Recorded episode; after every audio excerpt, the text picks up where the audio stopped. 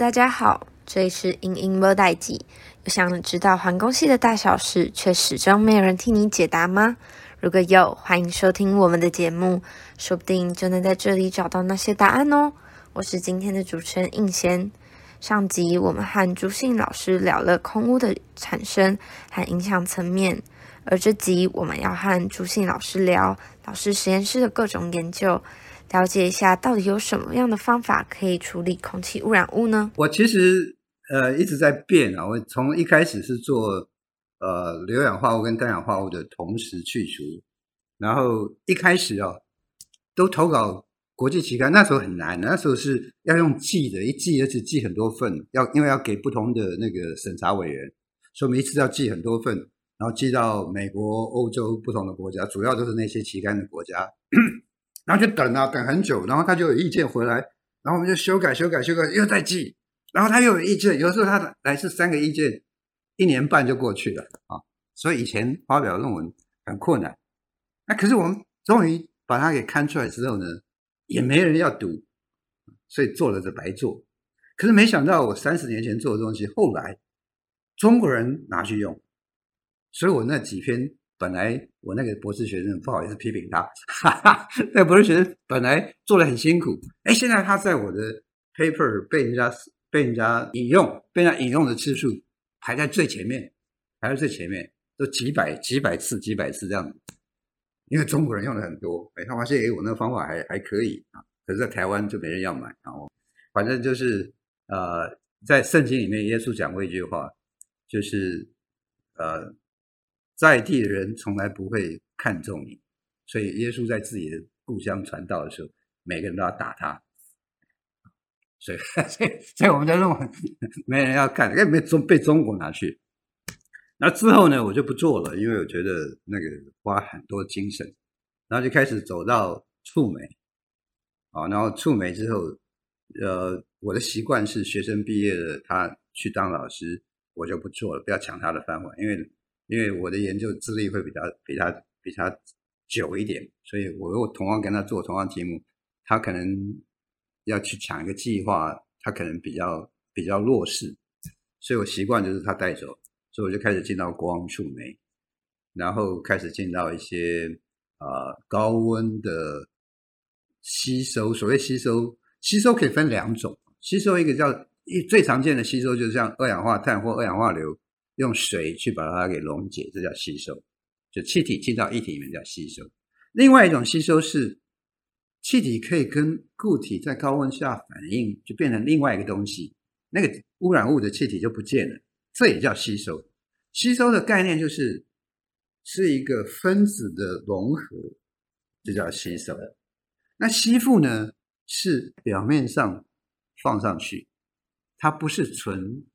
分子完全的融合，那吸收是所有的分子都融在一起，就像溶解也是类似像那个糖溶在水里头，它就是所有的分子都跟水分子融合在一起。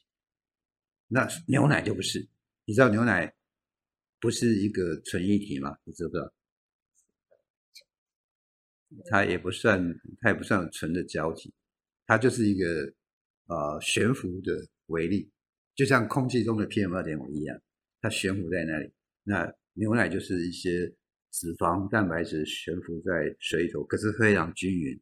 可它不是分子规模，因为那一颗里面搞不好就有十的不知道多少次方的分子啊。所以，然后我也去做了一些污染物的，包括煤炭气化的废气，叫做干净的煤。还有，我们要回到干净的煤，要把煤炭。如果纯粹是烧煤炭，就很脏，会出来不同的空气污染物。如果煤炭先想办法把它气化成一氧化碳跟氢气，然后出来不一样的空气污染物，比方说硫化氢。本来鲈鱼烧它会变成二氧化硫，你把它气化，因为缺氧，它就那个硫就变成硫化氢，因为它没有氧，没有没有多余的氧让它氧化，它变硫化氢。那硫化氢去除比去除二氧化硫。简单一点，然后事先就把它去除了，才拿去烧，所以它烧出来的废气就会比较干净。这也是空气污染解决的方法之一。所以我就做了一些这方面的东西，然后又用一些金属氧化物，比方说氧化铁，氧化铁就可以跟硫化氢起反应，就变成硫化铁，硫化氢就不见了啊，或者是其他的金属氧化物，这也是我过去做的东西。然后直到进到藻类，藻类这个东西真的是很有趣。我先说一下我的个性，你从刚才到现在应该了解老师不是一个不是一个很乖的人，所以我大学的时候，我大三那个暑假要升大三的暑假，我们没有要求要修学士论文，可是我是一个呃求知若渴的年轻有为的人，有点啊。那我就去找了一个老师，要做微生物啊。那那那个微生物老师，我不好意思讲他什么名字啊。那他就他就他就跟我三声五令，说你绝对不能用嘴巴去吸那个吸管，你知道吸管吗？哈，那个要用吸管叫做英文叫做 pipette，对不对？啊，那一定要用那吸吸球，有没有那种吸球？然后那个那个捏，可是以前我们那个年代，民国六十五年、六十六年的时候，你当然还没出生啊。那时候我们台湾很穷啊，那个吸管要用一辈子，不像你们现在坏了就丢掉，再买一套就好了。那要用一辈子啊。然后你要吸的时候，里面它以以前是钢珠，要捏嘛，对不对？你知道吸管那个那个那个吸球要捏，捏了就会造成，因为你先把它捏扁，变成吸力，然后。把那个、那个、那个中间那个钢珠捏一下，那个、那个管道就通了，就会吸气进来，就把那个你想要吸的，不管是酸还是碱啊或水，就可以吸上去。那可是因为常常有人控制不好，不一吸那个酸就吸到那个那个球，那个球就腐蚀掉了。就你怎么捏都很难弄啊，所以我们我们都喜欢这个走捷径，就用嘴巴吸。那我在想说，养微生物。用那个培养液，就培养液其实就是牛肉啊，什么猪肉啊、鸡肉啊，那个很好吃的东西啊，对不对？做培养、培养、培养液。我想说，那个那个怎么可能会有什么细菌呢？哦，那个我们年纪轻不懂事，所以你现在要听老师的话啊。我们年纪轻不懂事，把它摆在冰箱四度 C，以为就就没有细菌了，没这回事。四度 C 细菌很喜欢长啊。那结果就拿来吸吸吸吸吸，吸了不到两个月，老师就病倒，就病倒了。然后我的我的大四就在病恹恹的过程中间过过了一年毕业啊，我我那个论文就没有没有做，我就没有做。所以后来后来那个老师，我考上研究所，他又要做我指导教授，我吓死了，我要逃，就像我大学土木系我要逃一样，我就逃还好。还有运气好，他我在我硕二的时候，他去美国，因为他那时候没有拿到博士，所以他很想去美国再进修。他去了美国，哦，赶快逃，逃到另外一个老师在那那边去，我就不做微生物。然后后来去了美国，念完博士之后回到台湾。那民国八十八年有一个，其实民国八十六年那位学生就来找我要做微生物的实验，我们。我们系上老师每个个性不太一样，有的老师是那个研究所一考完一进去，他的那个门啊就收你了，啊、他开始成大就收了。那我不是，我喜欢所有的学生愿意来跟我谈，谈完之后再去跟别的老师谈，谈了之后再回来找我，愿意来我找我，我才开始收。我就给大家有选择的机会。那可我我没有在批判任何人，因为每个人的做法不太一样。那可是。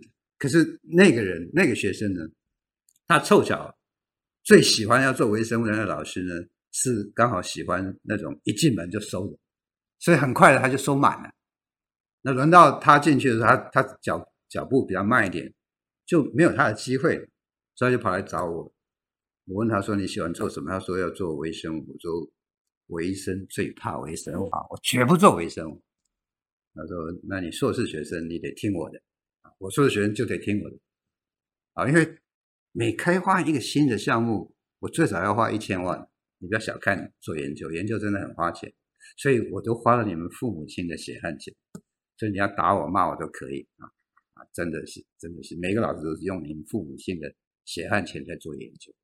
那那那个，那他勉为其难就跟了我啊，因为老师也能言善道，很容易很容易骗到学生。就能就他就跟着我，八十八年他就毕业了，然后去服兵役。那他们要服两年的兵役，服完兵役之后，他去工作了一年，之后他念念不忘，他又跑来考博士班，考上了，他又又来找我，啊，因为因为我们已经是师生的关系，有感情在。他说：“我说你要做什么？”他说：“我要做微生物，还是要做微生物？”对对对，就就像我十八岁我要做化工一样，永远不会改变。就做你喜欢的东西，对，永远不会改变。所以我知道我没办法改变它。我说好吧，那我们就做微生，就开始做这个所谓的藻类。我们真的是要做藻类，因为我们要用藻类来光合作用吸收二氧化碳，解决二氧化碳的问题。因为前面他的学长做的是做的是那个用化学药剂去吸收二氧化碳，那是在热力学上其实是不划算。你排出二氧化碳比你吸回来二氧化碳可能还多，这热力学上是不划算啊，所以我们就进到这个生殖能这方面。那我们一开始就想说，我们可不可以去找那个温度高一点的藻类啊？那我就我就叫他去找温泉。那我第一个想到的是我的家乡，我的家乡在淡水，淡水旁边有一个北投新北投的温泉很有名，所以去找那个新北投。哎，拿回来根本就不合，我们用我们的脑袋瓜真的不太好，就是一拿回来就不合，因为它是硫磺泉，它是喜欢 pH 值一的这种，哎，不管它是细菌还是什么东西。那我们要吸的是二氧化碳，二氧化碳也是酸性的，拿一个酸的更酸的去吸一个普通酸的，根本吸不进去嘛，对不对？所以就搞错了。所以后来还好，我们做研究人唯一的好处就是我们会认罪悔改啊，那我们就。去找，叫他再去找全台湾各地的叫做碳酸泉，碳酸泉就是碱性，所以全台湾都去取样，最后取到一个台东金轮，台东在资本附近有个金轮温泉，啊，金轮那边找到一个大概六十五度 C 左右，那个温泉温度六十五度 C 左右，然后拿了样品回来把它分离开来，我以前完全不懂什么微生物。啊，这个学生实在太喜欢，就开始做，就开始做了啊。然后就到处去，可是他每次一个礼拜我们要这个实验室要要开会一次嘛，他每次讲的我都听不懂，因为我根本对微生物完全不通，所以他就他就很累，我也很累啊。好像那是其实在他之前就有一个学生从医学院毕业，我们成大医学院毕业来跟我做微生物，那时候是跟我们现任的校长合作的。那我们现场都不出钱，都我出钱。那那那个呃，他那我们的现任校长很厉害啊，他他要做那个那个肺结核的病菌杆菌。我说你开玩笑，你你都不懂工程，工程随便就会漏气啊，干嘛的？那会结核杆菌，我们大家全部都要死光了啊！不可以，我们就做那个最最安全的 E. coli 啊。所以那时候做完之后，我就再也不跟我们的校长合作了，因为。因为实在做微生物太贵，然后他都是天马行空，哈哈，所以害死我们大家。好，然后然后之后进到这个学生的时候呢，我真的不太懂，就是做做，然后他每次 meeting，我记得前面那个学生是医学院，他跟我讲一些什么 DNA、RNA 的时候，因为我我们高中那时候没有没有 DNA、RNA、RNA，现在我们 COVID-19 是是 RNA 嘛，对不对？那时候我们没有学过，所以我根本不懂什么。然后他就跟我讲，然后有一次他就我讲那个在 meeting 的时候，那个那个女学生，她是个女学生，她就跟我讲说：“哎，老师，我已经跟你教过这个东西，教过你十二次。”哈 哈，这个学生很厉害哦。那哇，他真的很凶悍哦，他真的很凶悍。这个学生真的，我我讲到这个，我非得讲讲他的故事，他的丰功伟业。这个学生是个女生，那那因为她也不太懂哦，所以她就会。也不太懂工程，所以他一直做出来的数据都怪奇怪怪怪的。直到差不多三四月的时候，通常六月要要要这个口试要毕业，我发现他都不行，所以我我第一次到他的实验室，我我不太去学生的实验室，我喜欢学生不断的失败，你才会学到东西。我不要告诉你，因为我也不知道，我喜欢学生失败。然后你就会学到所有的东西。那可是他那个失败的太低太离谱，所以我觉得他的呃，我我刚刚都讲校长坏话，其实他有好处，实验室在他那边，我出钱，可是实验室在他那边。那我觉得他那边看他那个设备，他是用一个滤纸。我们其实要做 HEPA filter，就是像那个半导体业的那种无尘室一样东西，它可以除掉这些细菌或者什么东西的这个东西。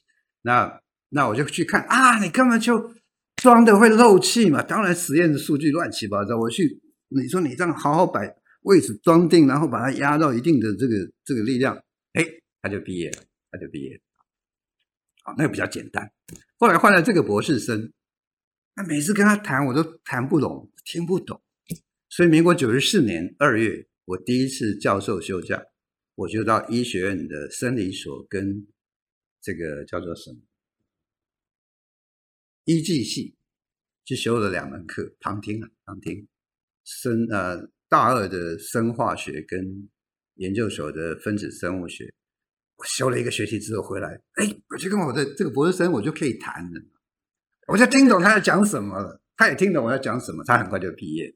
可是在他毕业之前呢，我们要投出一个最最那个最棒的一篇论文。这篇论文在我们的呃环工界里面，我们号称环工界最好的期刊。环工界最好期刊，你知道是什么吗？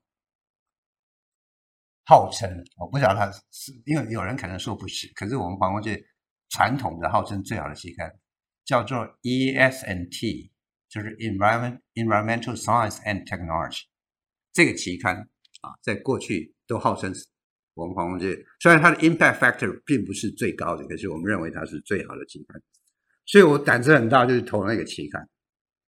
然后那个时候已经时代不一样，时代已经是用 online 的来回的。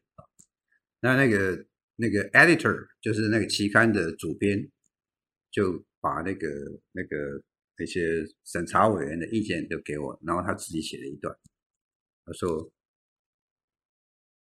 他说朱某人啊，你有没有读过高中生物？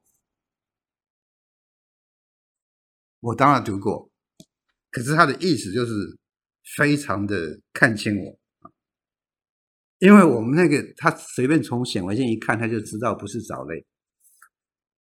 我们从那时候才知道，原来那个东西叫做蓝绿菌啊。然后我赶快找了我们分科系的一位年轻的助理教授，帮我回答那些有关这些呃所谓的 morphology，morphology 中文叫怎么讲？形态学吧。哎，那反正有些有的没有东西跟什么 DNA、RNA 相关的一些东西。哎呦！再送过去，不到一个小时就接受。哇，那是我第一篇 ESNT，后来还有，不过那是我第一篇的 ESNT，我心里头就觉得哇，天哪！哎，不是，那这是我第二篇的 ESNT，前面有触媒的，不过那个那个那种感觉真的很棒。原来我以前真的没有读过高中生物，哈哈哈，搞了半天，连它是蓝绿菌我们都不知道，因为他一看就知道不是藻类，哎。他们也不用看，我我们有做一些定序的东西，他连定序都不用看，光看那个显微镜的照片，他就知道那不是藻。那可是对我们来讲，可是以前蓝绿菌是叫蓝绿藻，所以我们也没有错得太离谱。所以这个就是我们进入蓝绿菌到现在为止大概差不多二十年的时间，因为那个学生从九十一年进来，那么十九年。那呃，没有后悔，没有后悔，还蛮好玩，还蛮好玩的。所以是蓝绿藻会补碳还是说？对，它会，它会，因为光合作用，光合作用基本上就是补碳。那所有，所以我们要补碳，就多种树，多产生生质能源之类的东西。哎，因为其他都不行，其他化学方法都不行。那或者是太阳能。或者是风力，这些可以零排碳。它事实上，太阳能跟风力还不见得零排碳，它是非常低排碳，哎，非常低排碳，因为它的它的东西要产生那些材料也需要耗电，哎，所以它它是非常低的排碳。那老师，你刚刚在前面有提到说，就是像养蓝绿藻会有就是水水分过多的问题。那这个，对对，这个真的很难。所以，呃，我刚刚特别提出说，我们浪费了你们父母亲的血汗钱，是因为我做了九年的国家能源型的计划，那不是普通科技部的计划，那是国家级的计划，做了九年，浪费了你们的。父母的血汗钱浪费的非常非常多，那当然不是我一个人浪费，是跟几个人，因为国家级的绝对不是一个人做，是好几个大教授啊合作的。那我们一开始讲的概念就是，呃，虽然化学吸收二氧化碳绝对不划算，可是化学吸收就真的是比较快，它可以再用几秒之内就把二氧化碳吸下来。那那个你要养一个。微生物有很多需要几个礼拜，树木需要好几年。那我们这只比较厉害，因为我们的温度高，所以我们的成长速率非常快，可能一天就可以成长三倍、四倍，这是很厉害的。我们那时候不懂，因为因为藻类不可能长那么快，细菌才可以长那么快啊，一天可以长个三四倍，这样这么快。因为它温度高，因为其他的那些培养的状态都是在二十几度、三十几度，我们是在五十度啊。那我们为什么五十度呢？是因为工业的前面学过的那些，不管是 FGD 或者是 CO2 的吸收，它把那个那个废气一百多度，然后喷水下去之后，就会降到五十度，就刚好那个那个水就五十度 C。那在这个温度之下，很多细菌都会死掉。那我们这个不会，因为它是温泉的蓝绿菌，它它很喜欢，它的温度高，它又长得快，所以它就会吃二氧化碳。可是它这时候不是吃二氧化碳，这个二氧化碳已经进到水里面，变成碳酸氢盐跟碳酸盐，让它吃得更快，它比吃二氧化碳还快，在意象的这个整个的它的一个生化的 process 里面，它会更快。那我们一开始认为，嗯，这个是一个非常好的 idea，所以为什么我那篇论文会被 ESNT 接受？因为他认为我们这个这个 idea 真的很棒，用化工的方法把它给吃下来，然后呢，再用微生物把它的这个呃，就是微生物把这个碳酸盐、碳酸氢盐吃进去之后，它会放出氢氧离子进到水里头，就把原来那个。那个吸收剂氢氧可能是氢氧化钠或什么东西，又把它再生回来，所以我就不用浪费化学药品。这个时候，它就算是真正的低排碳，因为我那化学药品是要用电才可以生产出来，那我用微生物就把它给再生回来，所以这个 idea 是一石二鸟。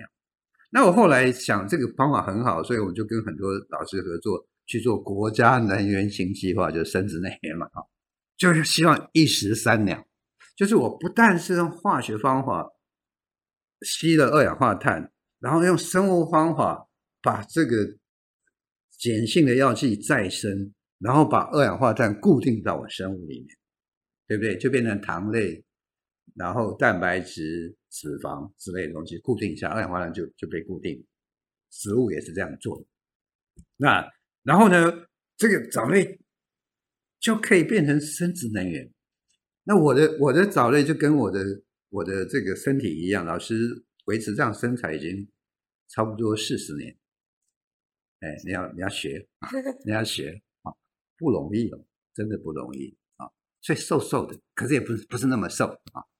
那所以我的藻类是比较瘦。一般人家养藻类，他们他们养的真是藻类，我养的不是藻类，我养的是蓝绿菌。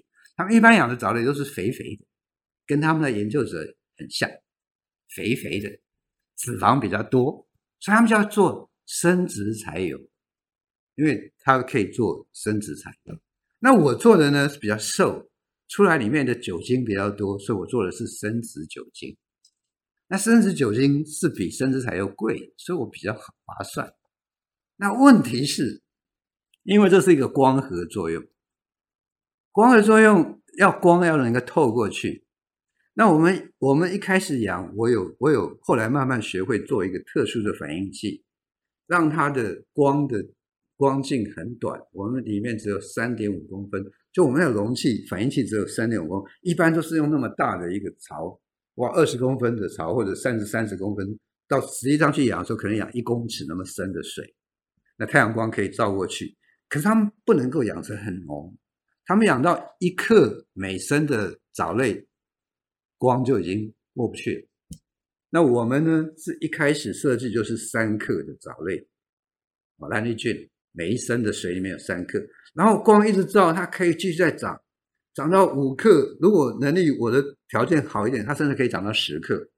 所以十克跟一克比起来，我一定赢吧，而且我长速度又快。他们他们要养两个礼拜，我养半天就就出来，十二小时就出来，所以我一定赢他的。可是就算是这么厉害，还是没用，因为十克每升的水，一直代表它的水含量是百分之九十九点九。九十九，百分之九十九，是不是？我看十十除以一千，十除以一千等于零点零一，对，所以百分之一，也就是它的水分有百分之九十九。水是世界上最困难被去除的东西，它也是目前我们燃烧的的产物里面唯一一个不是空气污染物的东西。有一天。如果连水都是变成空气污染物，我们就该死了，那是该死啊！所以那个百分之九十九的水要把它除掉，很困难，真的很困难，又又要耗电，耗电。如果是用我们的烧天然气、烧煤的话，那二氧化碳比我吸到的二氧化碳还多，所以我就放弃，我就知道我已经浪费民脂民膏很久，我所以就开始转到。这些健康食品，后来我开始，因为养这些菌还是要用一些培养培养皿、培养液，那都很贵，所以我就开始用我们附近的台糖的养猪的粪猪粪尿的废水来当它的培养液，然后顺便呢处理它里面的污染物，所以我们开始处理里面的雌激素，处理里面的重金属，啊，还蛮有趣，的蛮有趣。后来就培养出了一位。印尼的博士，他现在是我的博士后，他真的很棒。他他他已经投出十几篇的期刊论文，已经刊出来大概差不多七篇。然后就在这短短的这一两年之内，他来了四年，可是在在这一两年之内，他大概可能又会再写个十几篇，非常厉害的一个。我抓着他不放，没有开玩笑。我我希望他早点离开我，因为他。充满了能量，他应该再去别的地方奋斗。光触媒啊，我刚刚提过，说我原来做触媒，后来学生带走了，我就开始做光触媒。那光触媒跟触媒唯一的差别就是，一般触媒，触媒的功能是要把一个化学反应的温度，化学反应如果温度越高，它反应就越快。那如果只要加了一个触媒之后呢，你可以把那温度调。调下来一样快，反应速度一样快。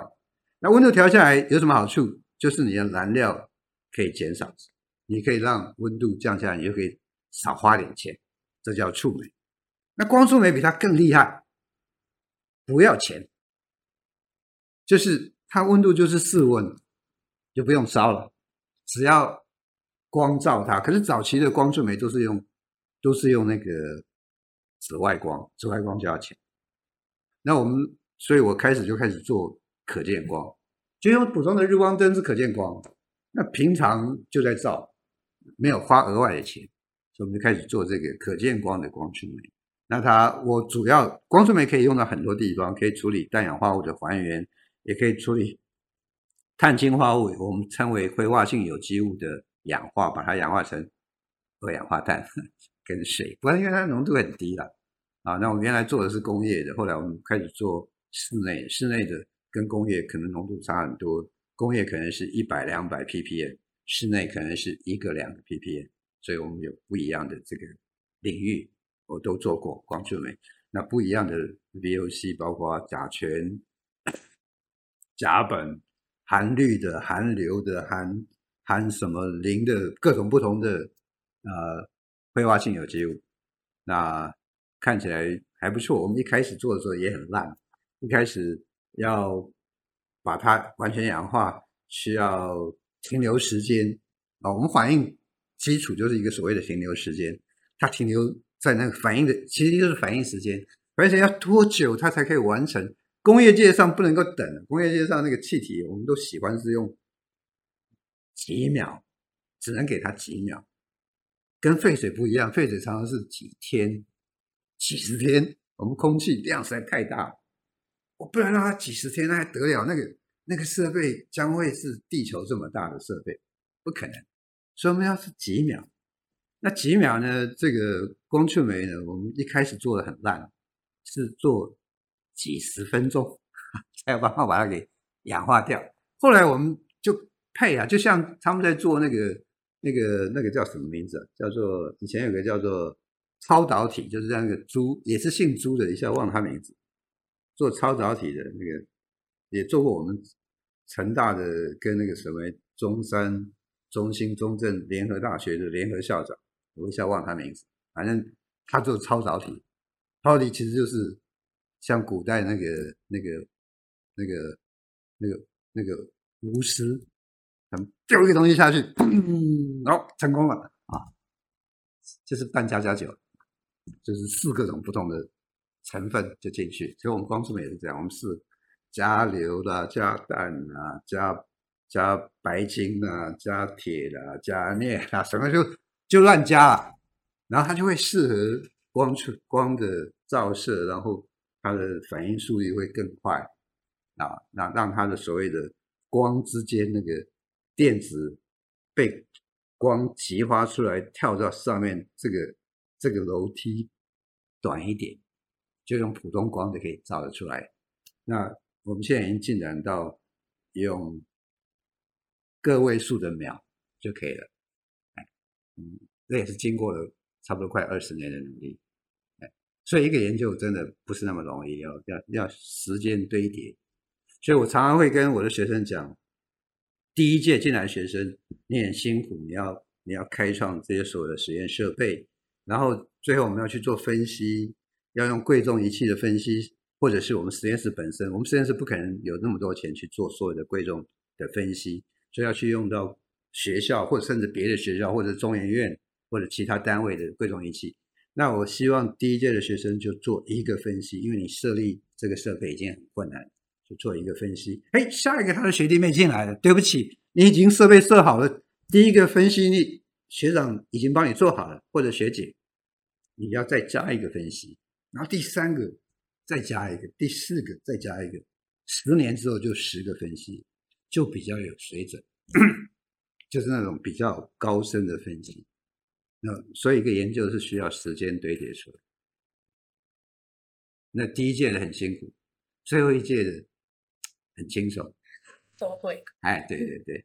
老师，那最后如果还在求学阶段的环工系学生，就是你有什么建议或是什么？来找老师啊！老师可以这个传道呃授业解惑。哎哎，老师是最喜欢让学生摔得鼻青脸肿的老师。哎，最喜欢哎，只要你摔不死，只要你摔不死，都是你的养分。记住，不能摔死。老师会出手，在你真的快摔死那个刹那，我会出手。平常不会出手。我看到你摔得很高兴，我笑得非常灿烂。这次我们很高兴能够和朱信老师一起聊空屋，听老师分享故事。在这里，我们要再次感谢老师接受我们的邀约。老师不仅在访谈中带给我们很多学术上的知识，也给了我们很多生活上的启发。而在访谈中，最触动到我的是老师在一开始和最后所说的：“人的一生就要做自己喜欢的事，否则你永远不会快乐。不要害怕跌倒，因为只要摔不死，那些都是养分。”这些话也送给正在收听的你。喜欢朱信老师，不要忘记到老师的脸书粉丝团“朱教授能源与环境教室”按赞哦。喜欢我们的节目，则不要忘记订阅《英英无代志》，更多有关环工系的内容都会在这里呈现给大家，请千万不要错过了。我们下集见，拜拜。